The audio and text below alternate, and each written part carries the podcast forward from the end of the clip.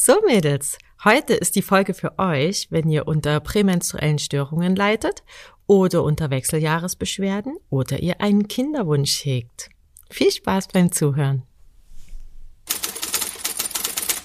Hier bist du bei Jule, der Yoga-Detektivin.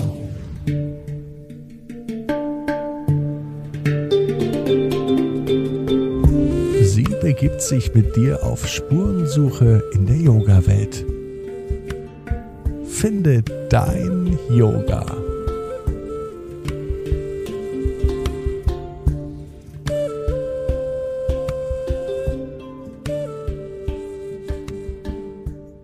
Hallo liebe Steffi, herzlich willkommen in meinem Yoga-Podcast, die Yoga-Detektivin. Ja, hallo Jule, vielen lieben Dank für die Einladung. Ich freue mich sehr, heute dein Gast zu sein. Und ich bin schon ganz gespannt. Wir wollen heute nämlich mal über Hormon-Yoga sprechen. Aber bevor wir anfangen, sprechen wir vielleicht mal kurz über dich. Was machst du denn? Wer bist du? Damit wir so wissen, wem die Stimme gehört. Genau, also ich bin Steffi und bin 46 Jahre alt und lebe äh, mit meiner Familie in Jesteburg. Das ist so 30 Kilometer südlich von Hamburg.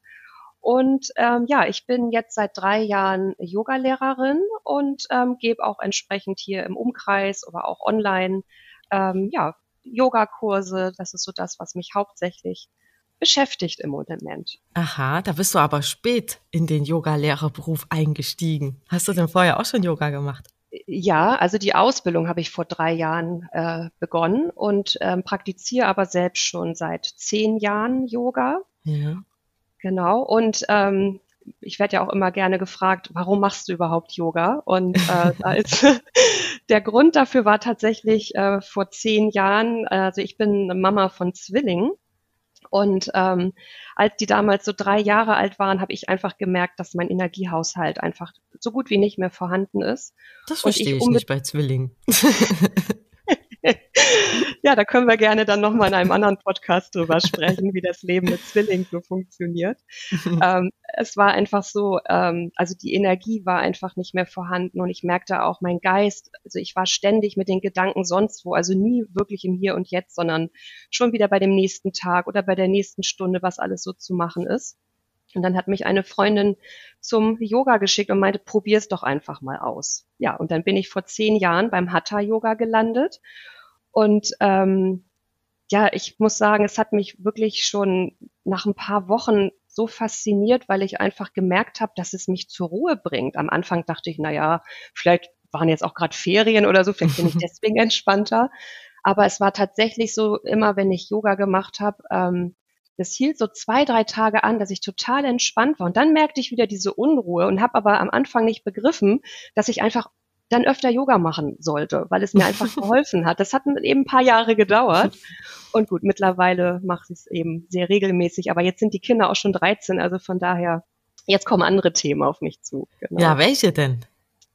Ja, genau. Mit 46. Ich habe letztes Jahr meine Hormon-Yoga-Ausbildung in Hamburg gemacht und ähm, das war so ein Baustein in meiner 300-Stunden-Fortbildung. Und am Anfang dachte ich so, ja Gott, Hormon-Yoga, was, was soll ich damit anfangen? Ich bin noch nicht in den Wechseljahren. Ich habe auch sonst eigentlich nicht so große Schwierigkeiten mit meinen Hormonen, dachte ich immer. Mhm. Und dann habe ich diese Ausbildung gestartet und da hieß es immer so, na ja, also es kann auch schon sein, dass man so mit Anfang, Mitte 40 in die Wechseljahre kommt, aber ich fühlte mich immer noch nicht angesprochen. und, ähm, was ich aber, was mich sehr angesprochen hatte, war ähm, diese, diese prämenstruellen Störungen, also PMS, kann, sagt man ja auch dazu abgekürzt.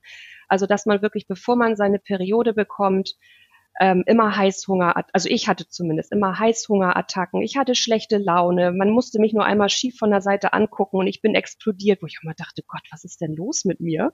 Und dann während dieser Ausbildung verstand ich langsam, aha, okay, ja, das sind die Hormone, die jetzt gerade eben so ein bisschen ja, so ein bisschen durcheinander sind, weil eben jetzt, ne, kurz vor der Periode kann es eben immer mal sein, dass gerade dann die Hormone irgendwie so ein bisschen auch sich verändern oder die ganze Zeit eigentlich, also in den 28 Tagen während des ganzen Zyklus ist es ja ein, ein ständiges Auf und Ab und das bekommt man aber manchmal gar nicht so mit.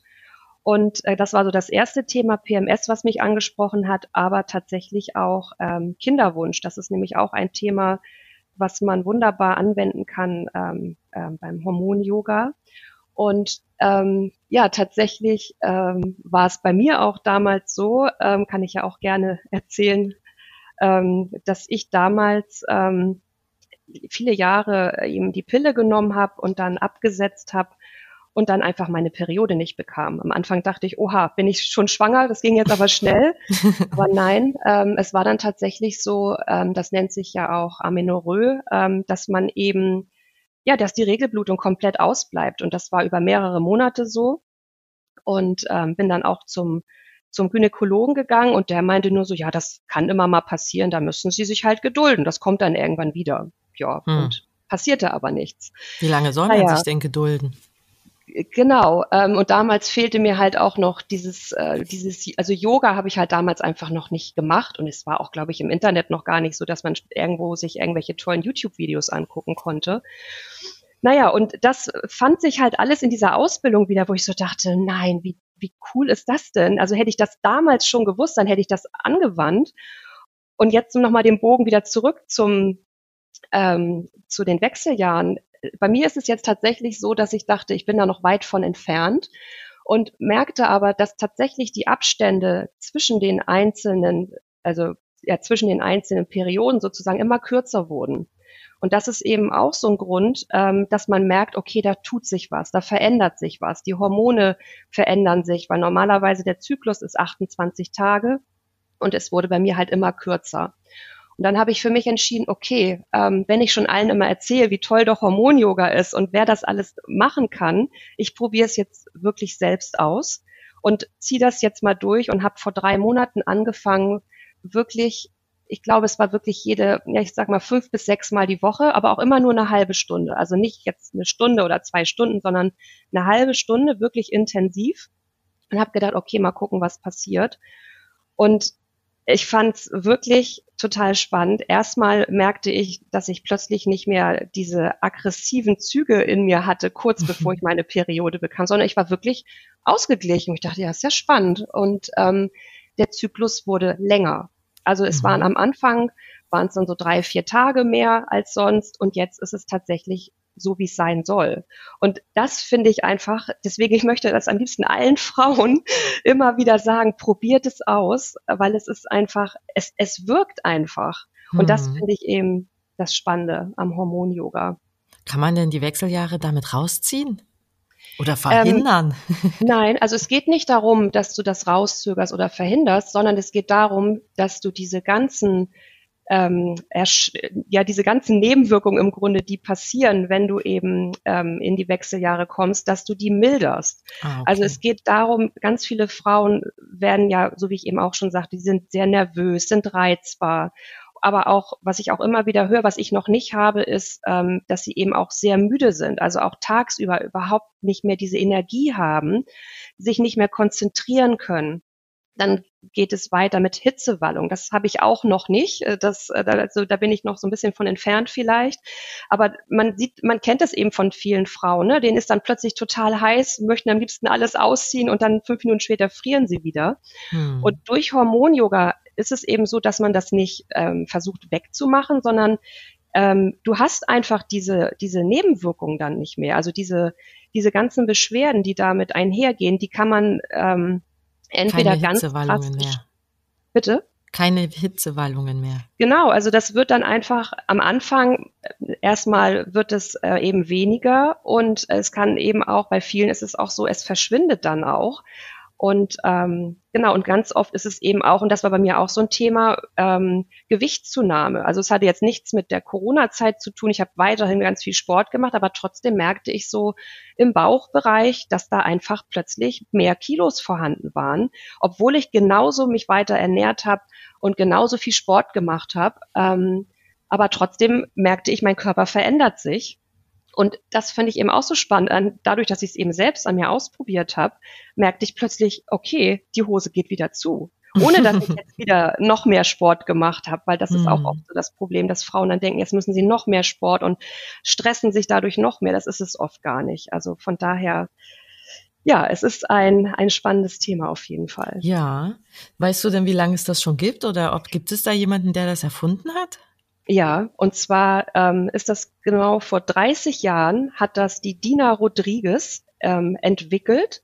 Dina Rodriguez ist eine Brasilianerin und sie war damals 65 Jahre alt. Die lebt auch immer noch, sie ist jetzt 95.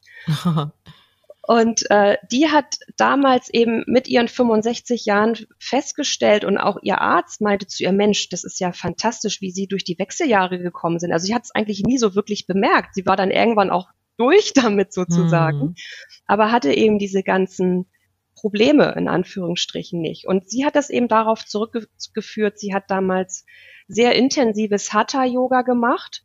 Also das war schon mal so das Erste, eben sie hat Yoga gemacht und hat dann eben, als ihr Arzt das eben auch bestätigte und sie eben auch merkte, wie gut sie durch diese Wechseljahre gekommen ist, hat sie eben genau dieses Programm entwickelt. Genau. Und das ist ähm, im Grunde, wenn man das intensiv übt und also man, man muss immer bei ihr oder bei einer ihrer ähm, Ausbilderinnen ähm, muss man eben diese Ausbildung einmal gemacht haben, um das weiterzugeben. Also man kann jetzt nicht auf YouTube sich Videos angucken und sagen, so ich mache jetzt mal eine halbe Stunde Hormon-Yoga, sondern man muss es wirklich bei jemandem machen, der auch die Ausbildung hat, der Ahnung davon hat. Das ist ganz wichtig. Und mhm. ähm, und was ist da so besonders dran? Also ist das eine bestimmte Abfolge von Übungen oder wieso ist das so, also wie so ein geschützter Begriff?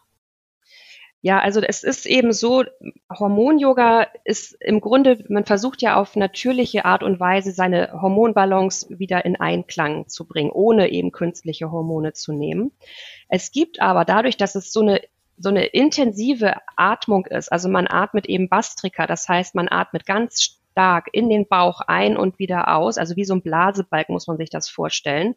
Und dadurch äh, massiert man eben auch die Bauchorgane und es entsteht ganz viel Energie im Körper und die Atmung, man atmet dann ja auch immer durch die Nase ein und aus und es entsteht ganz viel Energie im Körper und es gibt aber eben dadurch, dass man diesen Hormonspiegel tatsächlich, da hat sie auch eine Studie drüber gemacht, dass man die ähm, den Hormonspiegel um bis zu 200 Prozent anheben kann, gibt es eben auch Kontraindikationen. Ah. Genau. Und das bedeutet eben, wenn man zum Beispiel Brustkrebs hat oder wenn man gerade eine Bauchoperation hatte, die vielleicht erst ein paar Monate hinter einem liegt.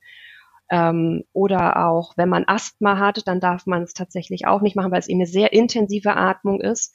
Oder auch wenn man Myome hat an der Gebärmutter oder unter Endometriose leidet.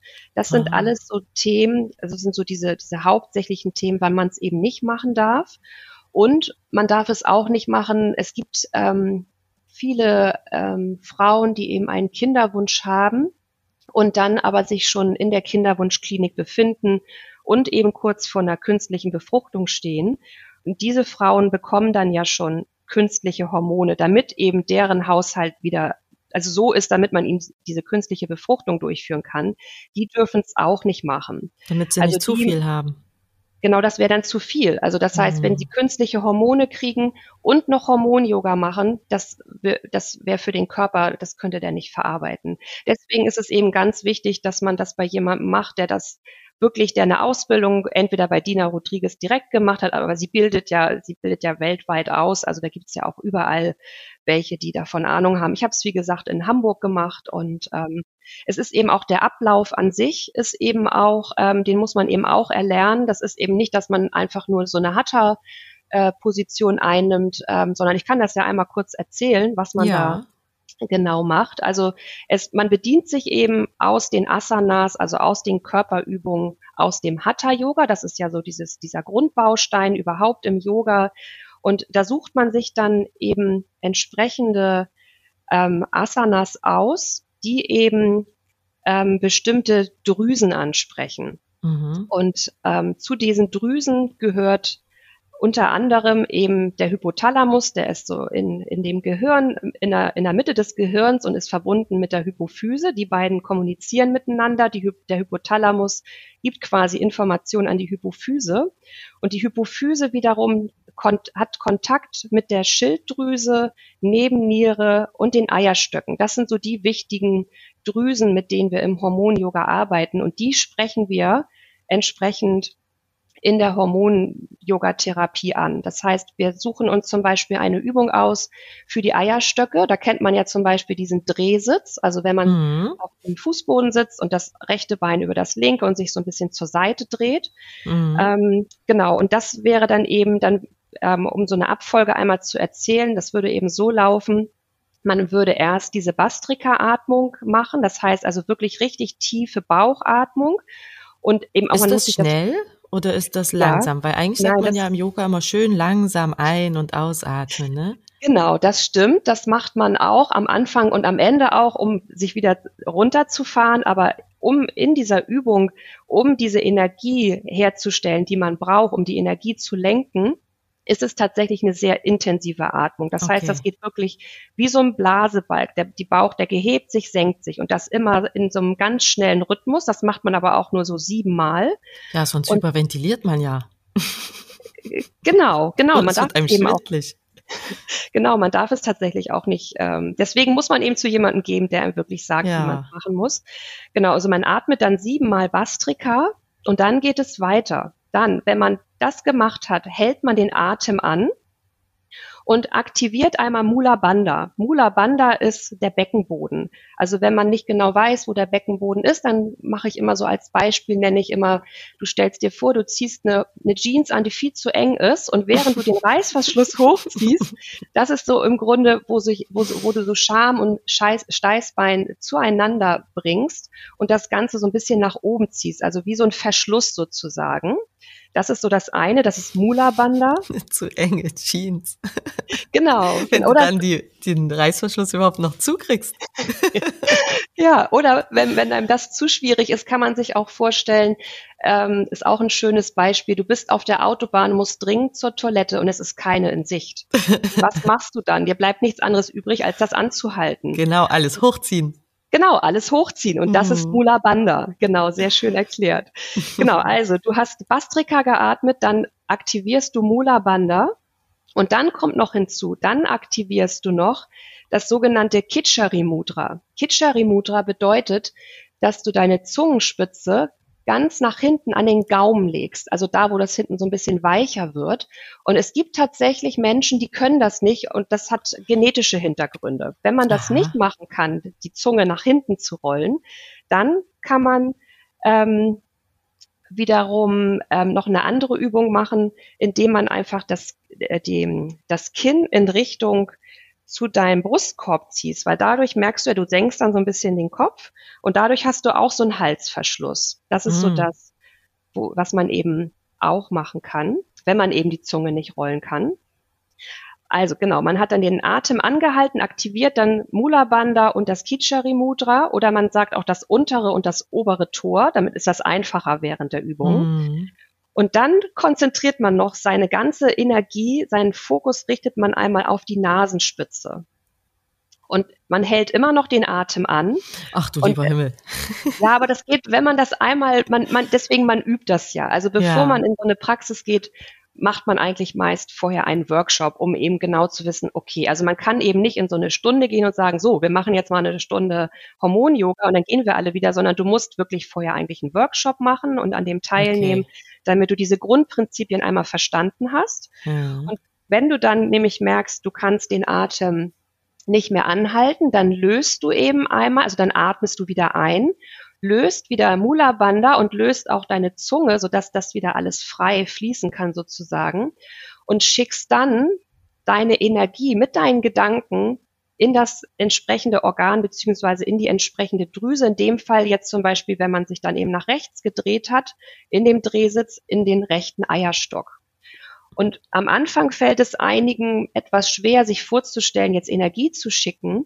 Aber je öfter man das macht, dann merkt man irgendwann tatsächlich, dass es richtig, also dadurch, dass man eben so viel Energie im Körper angereichert hat, lenkt man eben wirklich diese Energie in den Eierstock und spürt dann irgendwann richtig, wie so eine Wärme dorthin fließt. Und wenn man gar nicht genau weiß, wo der ist. Also man hat ja manchmal mitunter äh, schräge Vorstellungen von den eigenen Organen, wo die sich so befinden. Ne? In der Praxis sehe ich das auch öfter. Wenn mhm. man dann sagt auf die Leber, dann legen die sich alles auf den Darm. Weil die nicht wissen, dass die Leber ein bisschen höher sitzt zum Beispiel. Ne? Und wenn ich mir jetzt vorstelle, einer sagt zu mir, ja dann schick doch einfach mal deine Energie in deine Eierstöcke, dann gibt es bestimmt auch Frauen, die sagen, hä, na und wo sind die jetzt genau? Wo soll ich das hinschicken? Also ist das jetzt die Idee der Gedanken, dass man das Organ anspricht oder muss man wirklich wissen, wo das ist? Also ich würde jetzt mal behaupten, dass eigentlich 99 Prozent aller Frauen wissen, wo ungefähr die Eierstöcke sitzen. Ja, ungefähr. Ja. Ungefähr. Und die, der ein Prozent, die das eben nicht weiß oder die vielleicht auch nicht so genau weiß, okay, wo sitzt denn jetzt meine Nebenniere? Da ist es ja. tatsächlich dann genau, also das muss ich, das tatsächlich würde ich jetzt auch sagen. Aber da macht man es eben auch oft so in dem Workshop, dass man eben auch wirklich einmal das zeigt. Also dass Ach man so, Fotos okay. hat und zeigt, so passt mal auf, da sitzen die Eierstöcke, da ist die Hypophyse, weil Hypophyse ist ja auch so ein, weiß man ja auch nicht, verstehe ich jetzt nicht, wo sitzt die, das erklärt ja. man auch alles in Vor allem Workshop. im Kopf, das merkt man ja jetzt auch nicht so wie, genau, wie eine genau. Schulter oder so. genau. Und deswegen ähm, sicher, erstmal muss man denen nochmal vielleicht so, so ein Bild zeigen, wo das genau sitzt und dann aber auch einfach wirklich einfach sich vorstellen, wo es sitzen könnte und einfach die, okay. die Konzentration einfach mal auf dieses, auf dieses Wort, auf diesen Eierstock zu lenken. Und wenn man ungefähr weiß, es ist so unten in meinem Bauchraum, dann, man kann da ja auch nichts falsch machen. Also ja. es geht eben darum, wenn man es wirklich regelmäßig macht, dann spürst du einfach auch, dass es wirklich tatsächlich gerade in diese rechte Seite eben hineinfließt. Mm, spannend. Also wenn man die ganzen 17 Sachen dann beachtet hat, dann funktioniert es. Sind, es sind eigentlich nur fünf Sachen. es hört sich am Anfang wirklich sehr kompliziert an, aber es, es lohnt sich wirklich auf jeden Fall, ähm, das zu üben, weil wie gesagt, aus eigener Erfahrung, es hilft einfach und deswegen finde ich es finde so wichtig. Äh, deswegen würde ich am liebsten alle Frauen, die irgendwelche hormonellen Probleme haben, einfach sagen, Mensch, probiert das einfach mal aus. Hm, okay, also dann geht man zu so einem Startworkshop sozusagen. Dann genau. geht man mal in so eine Yogastunde. Aber wenn du das jetzt fünf bis sechs Mal die Woche für dich eine halbe Stunde praktizierst und jemand kommt nur einmal die Woche für, weiß nicht, anderthalb Stunden oder wie lang sind die Stunden bei dir normal? Also die Stunden sind so zwischen 60 und 75 Minuten. Ah, okay. Aber dann macht er ja quasi nur eine Stunde oder eine Stunde und eine Viertel in der Woche. Ist das dann der gleiche Effekt, wie wenn du das jetzt fünfmal eine halbe machst? Also es ist so, die Idee ist so, dass man diesen Workshop besucht, um einmal zu wissen, okay, was ist genau, ähm, es gibt nämlich eine gewisse Abfolge von der Dina Rodriguez. Und ähm, die lernt man im Grunde. Also das ist so. eine ganz feste. So wie äh, Ashtanga-Yoga. Ja, genau. Also es gibt so eine, so eine Übungsreihe, die dauert, wenn man das in, regelmäßig macht und wenn man, wenn man äh, das wirklich ähm, ja für sich ähm, einmal verstanden hat, dann dauert diese, diese, diese Reihe eine halbe Stunde. Und ah. Äh, die Idee ist eben die, dass man erst diesen Workshop besucht und einmal die Woche ähm, zusammen Hormon-Yoga praktiziert, damit man eben auch mal wieder in der Gemeinschaft ist, vielleicht auch nochmal Fragen stellen kann, sich nochmal Ideen oder Anregungen holen kann.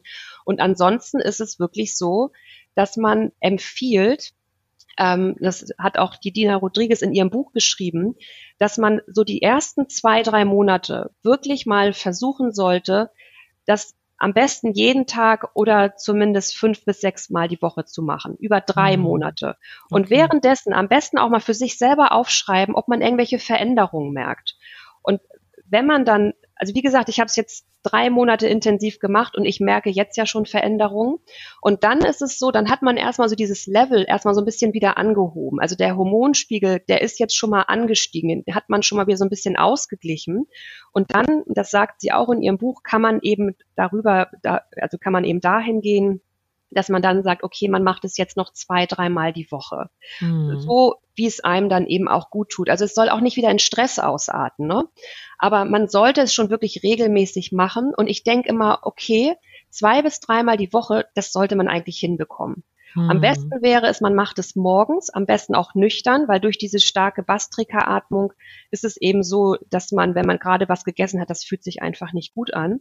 Aber wenn man sich vielleicht einmal oder zweimal die Woche morgens das hinbekommt, sich vielleicht eine halbe Stunde eher den Wecker stellt und dann am Wochenende nochmal, wenn man noch mehr Zeit hat, das ähm, noch ein bisschen intensiver zu machen, dass man das ähm, versucht einzubauen. Und ich weiß, also ich muss auch sagen, auch obwohl ich Yogalehrerin bin und auch wirklich regelmäßig Yoga mache, man muss sich manchmal überwinden zu sagen, oh ja, jetzt setze ich mich wieder auf diese Matte. Mhm. Aber wenn man dann weiß, man muss, man hat diese ganzen ähm, diese, diese Erscheinung eben nicht wie Hitzewallung und diese, diese Gewichtszunahmen und vielleicht auch Konzentrationsschwierigkeiten. Man hat das alles dann nicht. Und man muss auch nicht irgendwelche künstlichen Hormone dann vom Arzt einnehmen, weil oft ist es wirklich so, und das höre ich auch immer wieder, dass auch Frauen, die jetzt PMS haben und die Pille nicht nehmen, die gehen zum Arzt und sagen, ich habe so starke äh, Stör, also PMS, ich habe ähm, Bauchschmerzen, ich mir mir ist übel, ich habe Konzentrationsschwierigkeiten, was kann ich machen? Dann sagt dir dein Gynäkologe, ja, ich kann dir ja wieder die Pille verschreiben. Hm. Ja, was anderes können die ja auch nicht machen. Das, genau, und das ist eben das Thema. Und das ist auch gar nicht deren, ich habe auch mal gehört, dass das auch gar nicht zu deren Studium gehört, sich zu überlegen, was könnte man denn vielleicht noch alternativ anbieten, sondern die wissen halt, okay, ich nehme dann die Pille, das bringt alles wieder in Balance, aber viele Frauen wollen das einfach nicht. Und dann denke ich immer, okay, bevor die sich dann wirklich mit irgendwelchen künstlichen Hormonen wieder zudröhnen, um das jetzt mal überspitzt ja. zu sagen, versucht einfach, ähm, ja, macht was für euch und ähm, versucht das einfach zu integrieren. Und wenn man dann, wenn es dann Frauen gibt, die nach drei, vier Monaten sagen, also mir hat das alles überhaupt nicht geholfen, ähm, gut, dann haben sie zumindest die Erfahrung mal gemacht, aber man kann ja nichts verlieren. Also das ja, ist ja eben das, das Tolle. Man kann, man kann nichts verlieren, man kann im Grunde nichts falsch machen. Und ähm, man muss aber auch sagen, es gibt auch Frauen, die haben wirklich so starke Wechseljahresbeschwerden oder auch PMS, wo man dann eben tatsächlich auch teilweise gucken muss, ähm, ob die nicht auch so bioidentische ähm, ja, Produkte nehmen müssen, damit, damit sie zurechtkommen. Ne? Also das ist jetzt, ähm, es gibt eben auch Frauen wirklich, da, da hilft dann vielleicht auch das nicht und ähm, die müssen dann eben auf solche Sachen zurückgreifen. Aber bevor man das macht, würde ich immer sagen, probiert erstmal Hormon-Yoga. Ja, vor allem, weil die Natur ist ja irgendwie eigentlich auf das Gute ausgelegt, ne? Und nicht um Menschen zu schaden und die leiden zu lassen, ne? Ja. Also wenn dadurch irgendwas ein Ungleichgewicht entstanden ist, dann denke ich schon, dass es eigentlich auch Mittel und Wege auf natürliche Art gibt, die wieder ins Lot zu bringen, ne? Aber uns wird's halt immer so leicht gemacht. Du gehst zum Arzt, sagst, hier, Herr Doktor, hier ist mein Problem, haust ihm da so einen Haufen auf den Tisch und sagst zu dem, kümmer du dich. Und ja, dann sagt er, genau. okay, genau. ich kann dir eine Pille geben. Und dann kriegst du irgendwelche Chemie. Ja, genau. Und das ist eben, das merke ich auch, das verändert sich eben auch gerade bei den meisten Frauen, ne? dass sie das eben auch wirklich nicht mehr wollen, dass sie eben davon wegkommen wollen und eben wirklich versuchen wollen, das äh, auf natürliche Art und Weise zu machen. Also das finde ich schon ganz toll, dass da wirklich auch so ein Wandel bei den Frauen auch einfach gerade im Moment stattfindet, dass eben nicht mehr alle irgendwelche künstlichen Hormone zu sich nehmen wollen. Ja, weil die haben ja auch Nebenwirkungen, so ist ja nicht. Genau. Ne? Ist ja nicht, dass ja. du einfach nur eine Pille einwirfst und dann hast du gar nichts mehr und bist hier wieder genau. gut drauf, ne? Ich ja, meine, genau. die bringen ja auch so ihre Sachen mit sich und dann kann man es natürlich auch erstmal anders probieren. Genau, genau, so sieht es hm, aus. Toll. Und wo ist der Unterschied zum richtigen Yoga? Weil man sagt ja auch, also das richtige Yoga, also in Anführungsstrichen das richtige Yoga, das äh, geht ja eigentlich auch auf alle Organe, weil wenn man da den Drehsitz macht, dann massiert man ja auch seine Nebennieren. Ja, Wo ist denn genau. da der Unterschied? Ja, der Unterschied ist ja das, was ich vorhin meinte, dass man eben, eine Stunde ist eben nicht so aufgebaut, dass man wie im Vinyasa-Yoga eben jetzt durch verschiedene Positionen fließt, sondern es ist eben, man, man sucht sich wirklich ganz bestimmte Übungen raus. Und wenn wir jetzt mal den Drehsitz nehmen, den übst du ja, wenn du in, in einer, in Anführungsstrichen, normalen Stunde bist, dann hältst du den vielleicht für drei Atemzüge. Und wenn du im Yin-Yoga bist, dann hältst du es vielleicht für drei Minuten, aber das ist ja wieder eine ganz andere Geschichte, weil da atmest du dann ja nicht die Bastrika-Atmung. Also es geht im Grunde um die Bastrika-Atmung, dass du dadurch die Energie eben anreicherst, so. die Energie im Körper hältst, indem du eben die beiden Tore sozusagen schließt, das Ganze sozusagen nochmal angefeuert wird und du dann ganz bewusst deine Energie lenkst. Und sicherlich im normalen, Anführungsstrichen, im normalen Yoga ist es eben auch so, ähm, dass du das alles ähm, aktivierst, aber eben nicht durch die Bastrika-Atmung. Das ist eben so der Unterschied. Hm. Okay. Wenn denn der Unterschied äh, zwischen den normalen Yogastunden und den Hormon-Yogastunden vor allem auch in der Atmung liegt, vielleicht kannst du uns noch eine einfache Atemübung zeigen? eine, die vielleicht ja. auch jeder mal so mitmachen kann? Ja, sehr gerne. Und zwar ist das die sogenannte ähm, quadratische Atmung. Und die wird auch ganz oft zu Beginn einer ähm, Hormon-Yoga-Stunde gemacht. Und das sieht dann eben so aus, dass man auch wie sonst in einer normalen ähm, Yogastunde sich eben, also du kannst es ja gerne mal mitmachen, oder ihr auch, die jetzt zuhören, das gerne mal mitmachen. Mhm. Also dass man sich wirklich einmal ganz gerade und aufrecht hinsetzt und dann erstmal ganz entspannt durch die Nase ein und wieder ausatmet. Und das macht man so ein paar Mal in seinem Tempo. Und dann wechselt man. Das heißt, man atmet dann auf vier Zeiten ein, hält es auf vier Zeiten, atmet auf vier Zeiten wieder aus und hält dann auch nochmal die Atemlehre. Wir können das ja einmal zusammen machen. Ich würde dann einmal mitzählen. Ach, das ist wohl das Quadrat, die vier Seiten. Genau, genau. Man kann sich eben, das ist auch ganz toll, währenddessen, wenn man die Augen geschlossen hat, auch einfach mal wirklich so ein Quadrat vorstellen. Also dass man wirklich auf der einen Seite einatmet, dann hält man und wandert dann sozusagen zur Seite rüber und dann mit der Ausatmung wandert man wieder nach unten. Also wie in so einem Quadrat, dass man sich das vorstellt, man atmet entlang eines Quadrates. Mhm. Genau, und dafür atmet dann man einfach nochmal tief ein und aus. Und dann atmet man auf vier Zeiten ein, zwei, drei, vier, halten, zwei, drei, vier, ausatmen, zwei, drei, vier, halten, zwei, drei, vier. Nochmal tief einatmen, zwei, drei, vier, Atem anhalten, zwei, drei, vier, ausatmen, zwei, drei, vier, halten, zwei, drei, vier. Und das kann man ein paar Mal mehr machen.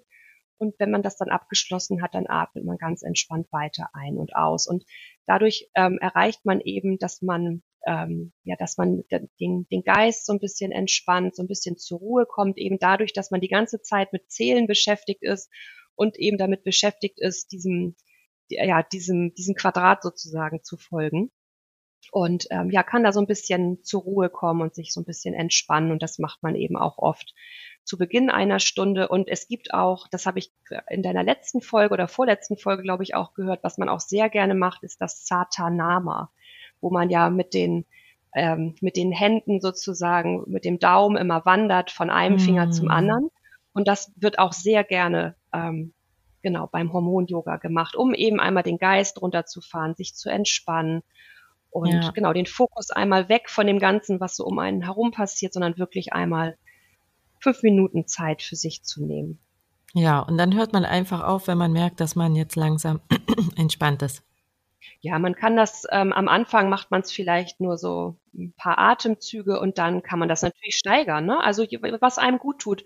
Und ja. gerade am Anfang, wenn man vielleicht noch nicht so geübt, äh, geübter Yogi ist, dann kann man das auch so verändern, dass man auf vier Zeiten einatmet und dann den Atem aber nur zwei Atemzüge hält, also auf zwei sozusagen hält, dann auf vier wieder ausatmen und dann auch wieder nur zwei, weil das ist schon sehr lange für vier Sekunden sozusagen den Atem anzuhalten, sowohl mhm. in der Atemfülle als auch in der Atemlehre. Und dann kann man eben umschwenken, dass man sagt, okay, man macht eben nicht vier, vier, vier, sondern vier, zwei, vier, zwei. Das ist am also Anfang ein Rechteck atmen. Ja, genau. ja, genau. Kann man auch einen Kreis atmen? Du kannst alles machen, was du dir vorstellen kannst. einen Stern. Ja, das kann man alles machen, genau. Hm, schön. Ja, lieben Dank, liebe Steffi. Ja, sehr gerne. Danke, dass ich dabei sein durfte. Und in der nächsten Folge kümmern wir uns um die schwangeren Mädels unter euch, was Yoga in der Schwangerschaft euch Gutes tun kann dabei. Bleibt gespannt.